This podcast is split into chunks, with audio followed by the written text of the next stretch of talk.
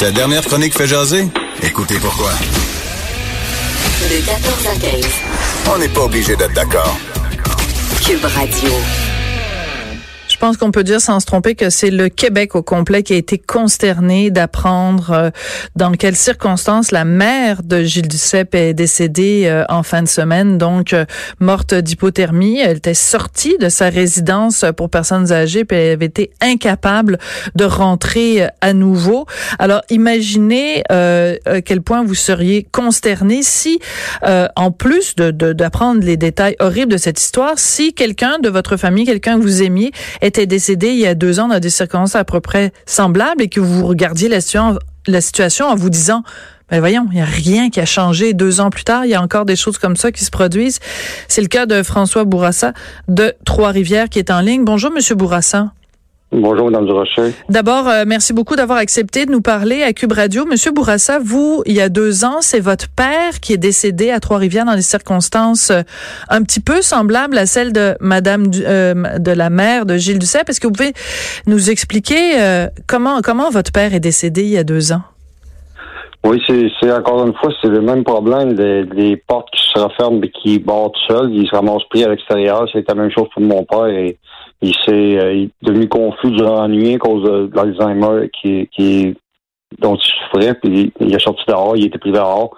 Puis là, il n'a pas été capable de rentrer. C'était l'hiver ici. Fait que il est mort juste au seuil de la porte à l'extérieur de la résidence euh, pendant l'hiver. C'était épouvantable. C'est le même drame exact pour la même cause que la mère de Madame de, de M. Duceppe. C'est épouvantable. Quand, dans le cas de la mère de Gilles Duceppe, on sait qu'elle avait des problèmes auditifs. Dans le cas de votre père, c'était des problèmes cognitifs. Vous l'avez dit, il souffrait d'Alzheimer. Comment vous expliquez que quelqu'un qui est donc vulnérable, que ce soit vulnérable d'un point de vue auditif ou d'un point de vue cognitif, comment vous expliquez quelqu'un qui est aussi vulnérable qu'on n'en prenne pas plus soin, c'est-à-dire qu'on n'ait pas des attentions de chaque instant pour éviter qu'un drame comme ça se produise? C'est ça qui est le, pire de la catastrophe, c'est que toutes les situations sont, toujours la même cause. C'est cette cause-là qui cause l'urgence, les, mm-hmm. drames, puis les catastrophes. C'est la porte qui se rebarre. Si on enlève le principe de la porte qui se referme tout seul, parce que ces personnes-là, il, y, a plusieurs personnes qui habitent dans ces centres-là. Il y en a qui sont des facultés cognitives qui diminuent, d'autres des problèmes d'auditif. Il y a, tu peux avoir tellement de choses. Puis en plus, c'est souvent c'est des États qui dépérissent, fait qu'ils empirent de jour en jour. Fait que tu sais, on peut pas y aller au cas par cas, ça prend des politiques, des systèmes euh, euh généraux qui sont qui, vont couvrir toutes ces personnes-là. Si on enlève le principe de la porte qui se referme tout seul, ce qui ferait aucun sens, que personne de nous autres qui voudrait avoir nos résidences privées ou, ou dans les garderies, on serait pas capable de vivre avec ça. Si on enlève ça, il n'y a plus d'urgence. Il y a quelqu'un qui rouvre la porte, qui se ramasse dehors, il s'aperçoit qu'il s'est trompé ou peu importe, ou madame elle avait un problème d'auditif, peu importe, elle se serait retournée, elle aurait simplement rentré en dedans en marchant. Mais ben oui. C'est la porte qui barre, puis il faut soit que la porte se barre simplement par en dedans, puis que s'il y a des barres par en dedans, puis ils sortent de dehors, elle ne sera pas barrée par dehors, ou non qu'il n'y ait pas de porte du tout, qu'il y en ait une, mais qu'elle soit barrée de façon permanente. Ouais. Avec juste comme ça, ça élimine toutes les possibilités d'urgence. Mais là, tu sais, la madame avait une carte magnétique.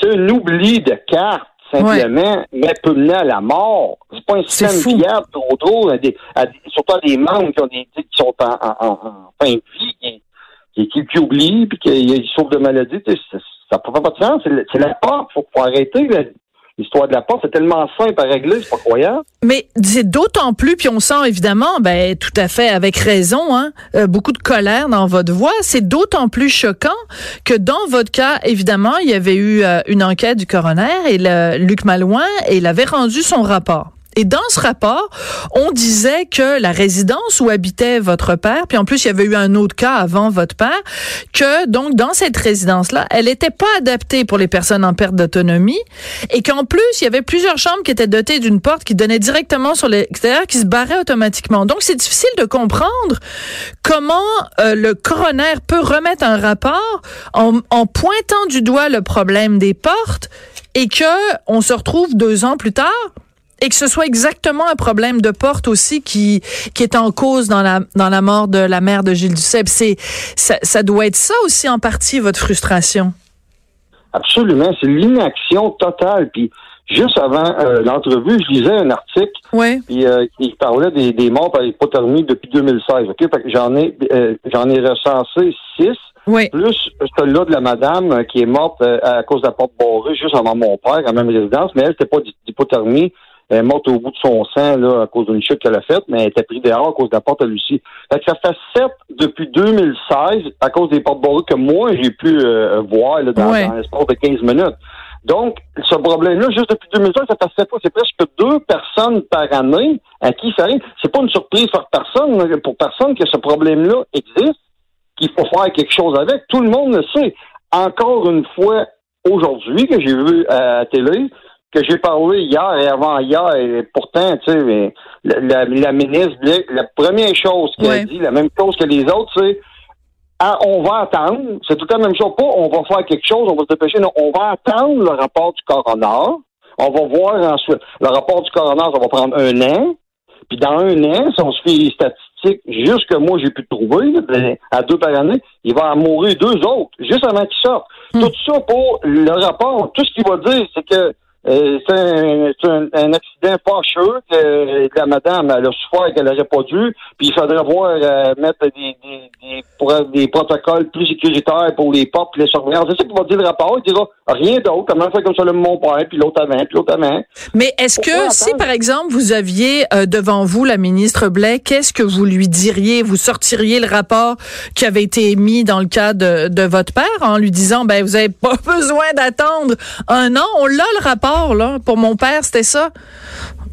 Je dirais ça, mais je, je, peux, je, je peux pas croire qu'ils ont besoin de moi que je dise de quoi d'aussi évident comme ça. Mm. Les rapports, tu, tu les ont tous. et les autorités de, de l'ESIUS et compagnie, c'est eux autres qui sont responsables de voir la sécurité de... Le seul mandat, c'est ça. Ils sont au courant euh, pertinemment, puis pourtant, ils font rien. Fait que j'ai pensé dans l'eau, vous savez qu'est-ce que je vais faire? Personne ne fait rien, là. Ouais. Ben, je vais faire, je vais, je vais en faire, je vais faire une lettre de recommandation moi-même, je vais les faire. Des corrections entre-temps, ils prendront le temps d'y penser pendant un an, deux ans. Mais ceux qui liront ça, puis ceux qui l'appliqueront, ça peut sauver une vie. Ben, ça fera ça parce qu'on peut pas se tromper en corrigeant le problème de porte. Ça peut juste améliorer le facteur commun à toutes ces catastrophes-là, c'est ça. Fait que je vais, faire, je vais faire mes propres recommandations. Ça fera au moins ça, quelque chose qui va bouger entre-temps. Je vais vous l'envoyer à tous les médias et à vous aussi. Fait que on va voir si ça peut essayer de faire quelque chose. Il faut faire quelque chose. En parler, ça règle rien. Ben non, bien sûr, puisque manifestement euh, le, problème perdure, alors que il y a des coronaires euh, par le passé qui ont vraiment euh, souligné ou qui ont trouvé, en tout cas, qui ont pointé du doigt. Dans une entrevue que vous avez donnée aux Nouvellistes cette semaine, je suis vraiment désolée de vous faire revivre ça, mais vous avez donné des détails qui, qui vraiment font, font dresser les cheveux sur la tête. Là, vous dites que votre père, il, il, il essayait de, de, de, de rentrer par cette porte-là, puis il a tellement gratté la porte, il avait les doigts en sang. Euh, d'abord, perdre un membre de notre famille, perdre un père, perdre une mère, c'est l'horreur. Mais savoir qu'il est mort dans des circonstances comme celle-là, ça doit être une peine absolument terrible. Ah, ça m'a vraiment écorché comme faux. J'ai vraiment eu de la misère à le prendre à cause de la façon qui est mort, justement, qui était complètement euh, tu- euh, était on pouvait la prévenir. Puis tu sais, ils viennent tellement confus que juste cogner à la porte de, de son voisin à côté, il y, a, il y a des voisins partout dans les résidences, mais juste Ouais. ça, il n'y a pas pensé. Fait que la porte était toute beurrée de sang à l'extérieur, à force qu'il grattait, qu'il grattait. Même pas penser de casser la vitre après la porte Ouais. même, après laquelle il, grattait. Tu sais, ils viennent confus, là, mais là, c'est pas les petites maladies quand même. Tellement qu'il en est mort, c'est épouvantable. C'est Ouais. euh, c'est c'est long, tout ça, de parler là. Dehors, tu sais, comme je lisais la mère de M. Duceppe, et il parlait, de- je lisais pour la vidéo, il disait que la madame est filmée un heure à l'extérieur, dehors, machinée un heure, hier. Ça faisait froid, là. Hmm. Ah non, en ce moment, il fait des froids, des froids de canard, c'est sûr. Et ce qui est, ce qui est, ce que, ce que vous pointez du doigt aussi, c'est la vulnérabilité, c'est-à-dire que quelqu'un euh, qui a 40 ans, qui est en pleine forme, il se retrouve à l'extérieur, sa porte se referme derrière lui. Euh, quelqu'un qui a toutes ses facultés euh, cognitives, ben il va penser à avoir toutes sortes de réactions.